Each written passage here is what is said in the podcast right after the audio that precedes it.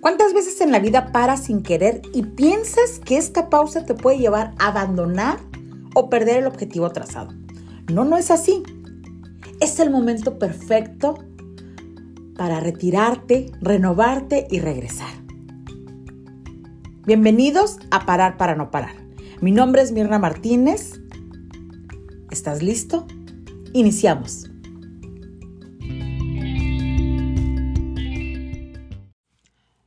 Hola, ¿qué tal? ¿Cómo estás? Te ahora te saluda Mirna Martínez y para mí es un gusto ponerme en sintonía nuevamente.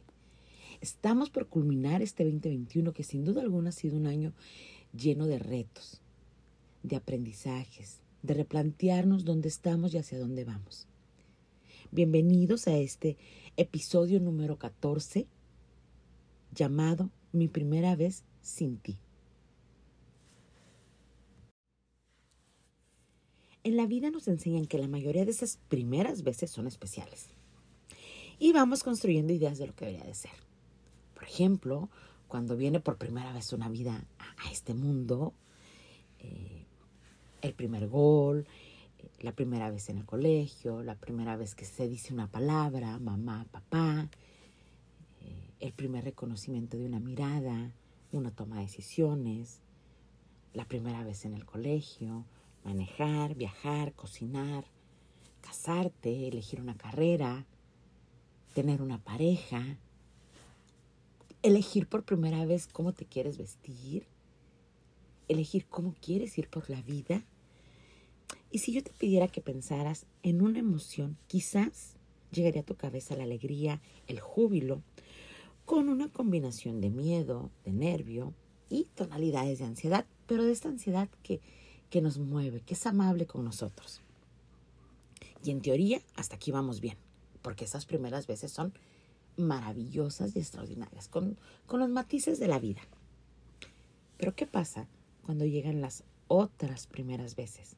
Esas que duelen hasta el tuétano, las que nadie comenta ni nadie nos dice que vamos a vivir, las que no se encuentran en un manual de sobrevivir, ni de aprender a vivir sin ti.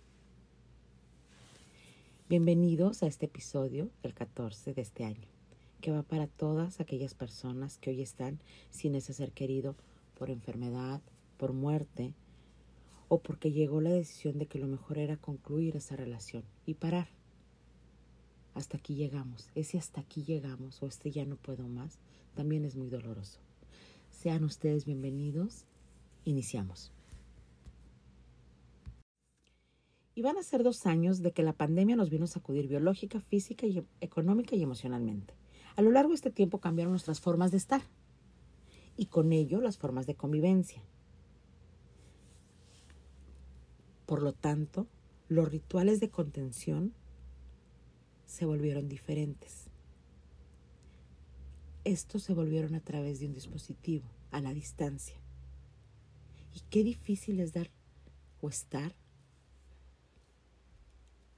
tan lejos cuando un conocido, cuando un ser querido, cuando alguien vive y sufre una pérdida. Se llenaron los hospitales, pero se vaciaron las salas de urgencias. Se suspendieron los funerales, los rituales, las misas, cualquier eh, evento que pudiera dar un soporte emocional. Como te reiteraba hace rato, los encuentros y los acompañamientos eran cibernéticos. Y la persona está ahí, pero hay un gran vacío del otro lado de la pantalla o del otro lado del celular. Y es así como llegó la primera vez sin ti. Y qué difícil es seguir viviendo sin ti y aunado a una soledad por salud en medio de una pandemia. Por supuesto que con todo esto llevó el dolor, la tristeza, el enojo, la desesperación, ansiedad, depresión, las taquicardias, el insomnio, los cambios de horarios, eh, los malos hábitos en el sueño, eh, las faltas de comida o los excesos. Llegaron muchas cosas. Fue entrar como en un laberinto sin salida y empezar a preguntarte, ¿por qué esa muerte? ¿Por qué así? ¿Por qué terminamos? ¿Qué hice mal? Y como en todo, de pronto vas a escuchar tus palabras que vienen con una buena intención, pero en ti no resuenan y sigues sintiendo ese gran vacío. Pronto vas a estar bien, ya descansa, fue lo mejor que te pudo haber pasado, no llores, tú puedes. Y esta frase que voy a decir ahorita es tremenda y tendríamos que ser más conscientes los que estamos dando contención a la hora de decirlo. Échale ganas. ¿Qué es echarle ganas? Cuando uno se siente sacudido por el dolor. Creo que ahí debemos de formar una conciencia de qué es lo que queremos decir. Y si de verdad no tienes nada amable que decir, el silencio es genuino. Es formidable que te sienta la otra persona a la distancia en silencio. Y empieza a aparecer el callo del sufrimiento.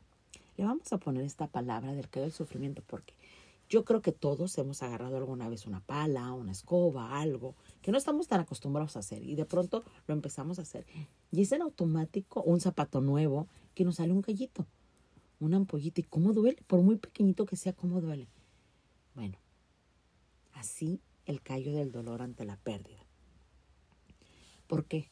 Porque hay que tomar conciencia de que ya no está y que no va a estar ese ser querido que va a estar vacía la mesa, que la ropa va a estar sin planchar, que su cama no se va a volver a ocupar. Pero en el corazón de quien vive este dolor, esta lógica no llega a, a vivirse como tal.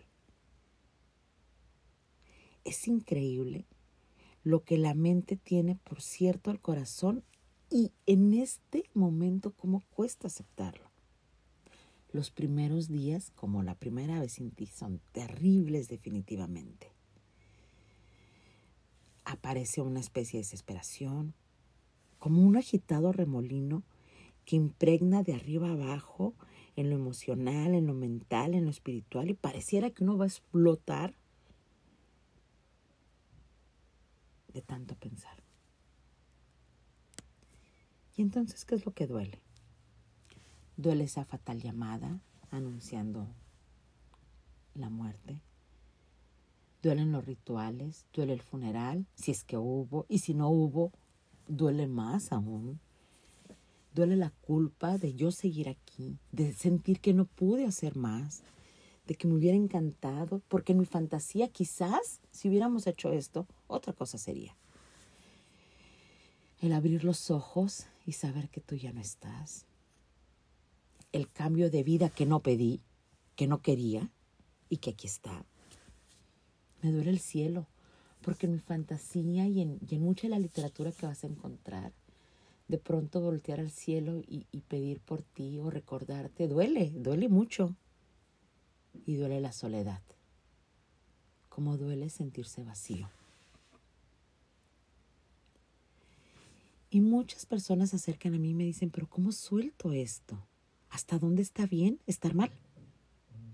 ¿De verdad estaré tan mal por seguirle llorando, por seguirle recordando?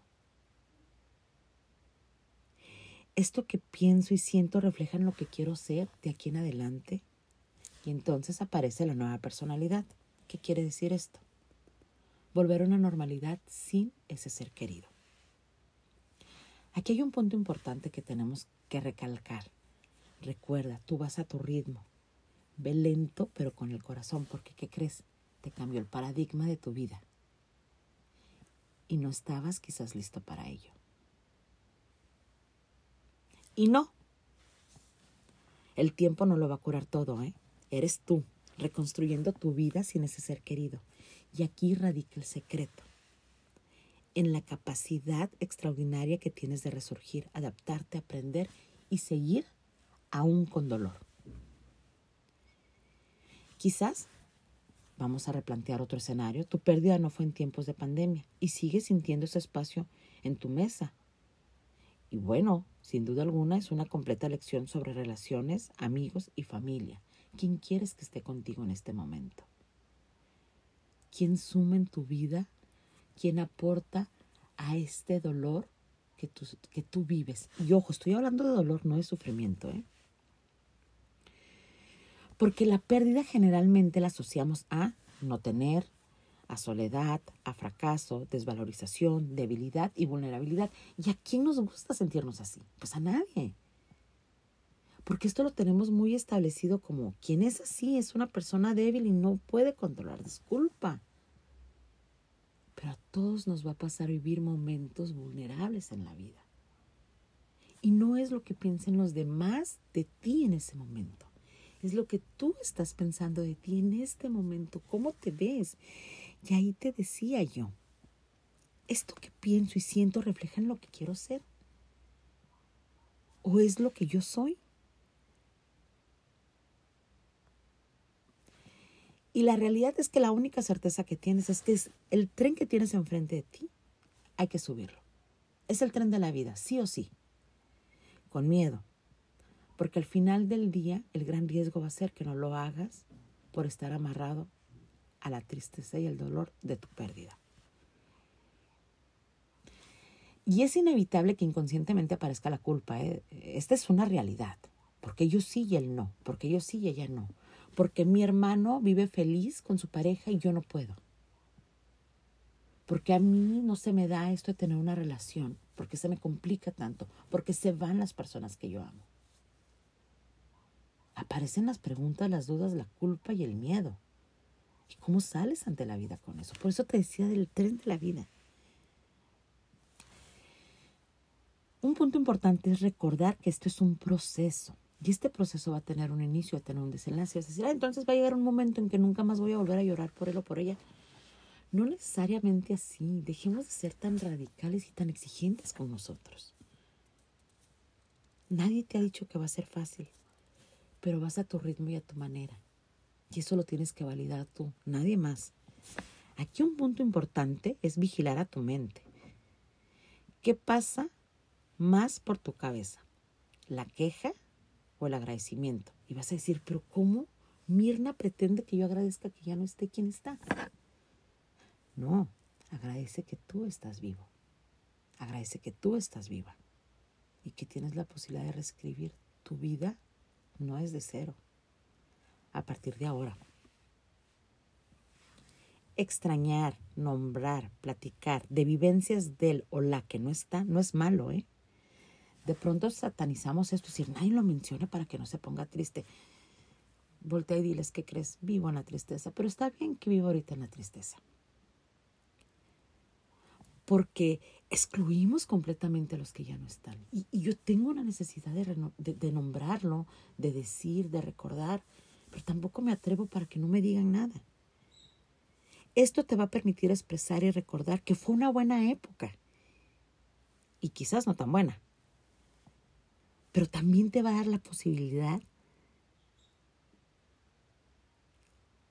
de que te des cuenta de que tú tampoco ya no eres la misma persona.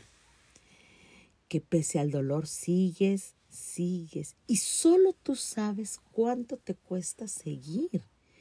Y eso te hace resiliente, valiente y con todas las posibilidades de reescribir tu vida y tu historia. Es cierto, esas primeras veces son difíciles y dolorosas. El primer aniversario, el primer cumpleaños, el, la primera Navidad, empezar un año nuevo, eh, cambiar de trabajo, comprar una casa, iniciar una nueva relación.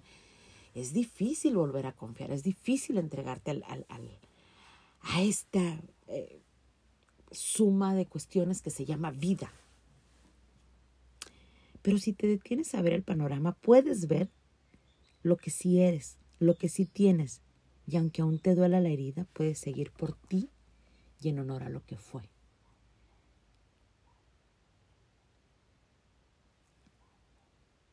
Y aquí te dices tú, me quedo un rato más en esta vida siendo paciente, persistente y tratando de vivir con pasión.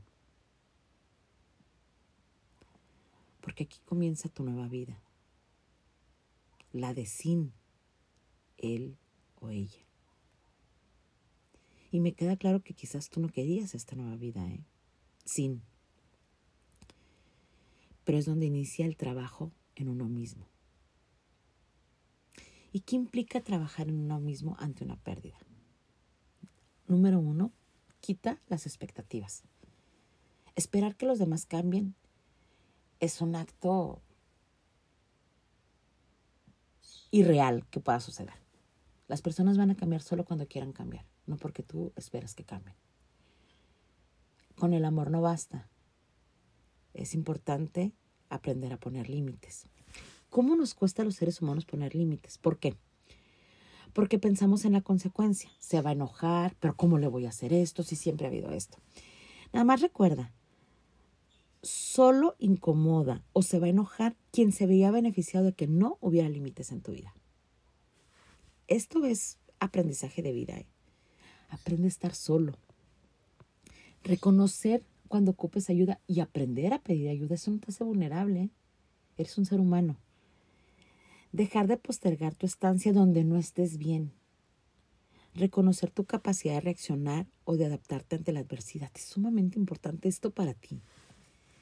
Y si te cansas de aprender de esta nueva vida, aprende a descansar, pero no a rendirte. Recuerda que el caos que más te va a dar lata no pasa afuera, está dentro de tu cabeza. Es ahí donde tenemos que concentrarnos para liberarte, para vaciar, para reconstruir, replantearte y seguir. Esta nueva vida quizás no sea la que tú tenías escrita, la que tú fantaseabas o la que habías romantizado. Pero la realidad es que esta es tu nueva vida. Y también vale la pena que la vivas.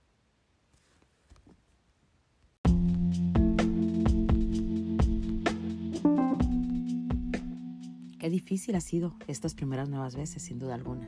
Pero te has dado cuenta que has caminado. Y si volteamos un poquito la mirada y, y te detienes y dices, pasé esta primera vez, vendrán nuevas oportunidades, nuevas experiencias. Y me encantaría que estuvieras. Sé que eso ya no es posible. Pero ahora no nada más te veo a ti, me veo y empiezo a disfrutar esto que veo de mí. Ese sería el mejor regalo que tú te pudieras dar a ti. Yo deseo que este 2022 esté lleno para ti, número uno, de salud. De salud física, de salud mental. Con esta gran combinación y con estas pausas maravillosas que te necesitas darte, el éxito en tu vida está tomado de tu mano. Ha sido un honor acompañarte a lo largo de este 2021 a través de los episodios. Y para mí un placer extraordinario saber que lo que te he dicho a través de un micrófono quizás ha ayudado a replantearte tu existencia. Nos vemos el próximo 2022. Mientras tanto, te mando un fuerte abrazo a la distancia. Deseo que estés muy bien y nos escuchamos el próximo año. Hasta pronto.